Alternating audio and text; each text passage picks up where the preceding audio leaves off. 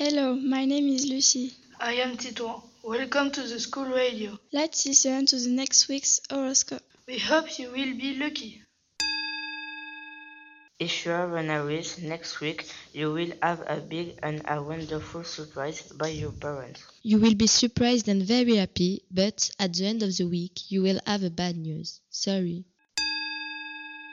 If you are a Taurus, you will have a bad and a good week. You will get bad marks. One member of your family will have problems, so you will be sad. You will lose your best friend, but like you, you will get a new pet. If you are a Gemini, at the beginning of the week, you'll be tired and angry, sad. But at the end of the week, you'll have the great surprise to bump into friends you haven't seen for a long time. Enjoy it! The Cancer. Next week you'll have the present of your dream. And you'll go to see family. Lucky you! Leo. Next week you will have a bad mark. Sad, but you'll make a new friend. Lucky you! Virgo. You will visit your family and you will find a banknote on the floor. Lucky you! But you will have uh, a bad news. Oh, sorry. Libra. Next week you will have a new pet, so you will be surprised. But you will have a very bad mark. And you will have a bad news about your friends. Oh, sorry.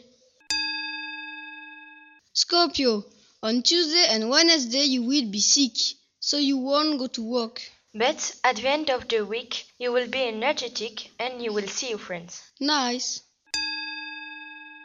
Sagittarius.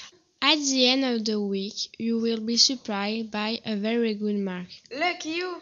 But the next week, you will be disappointed because you will lose your best friend. Oh, sorry.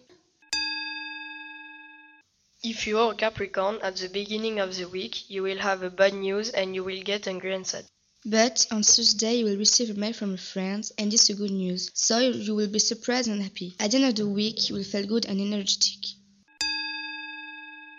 Aquarius. At the end of the week, you will receive money from your parents. But they will realize that it was a bad decision. Sorry. Pisces. Be prepared for a great week. Lucky you. You will need the help of a friend to make a decision. You will have a surprise. But you will have a good mark. Super! And now you know your future for the next week. It may be good or bad, it's possible to avoid it. See you next week!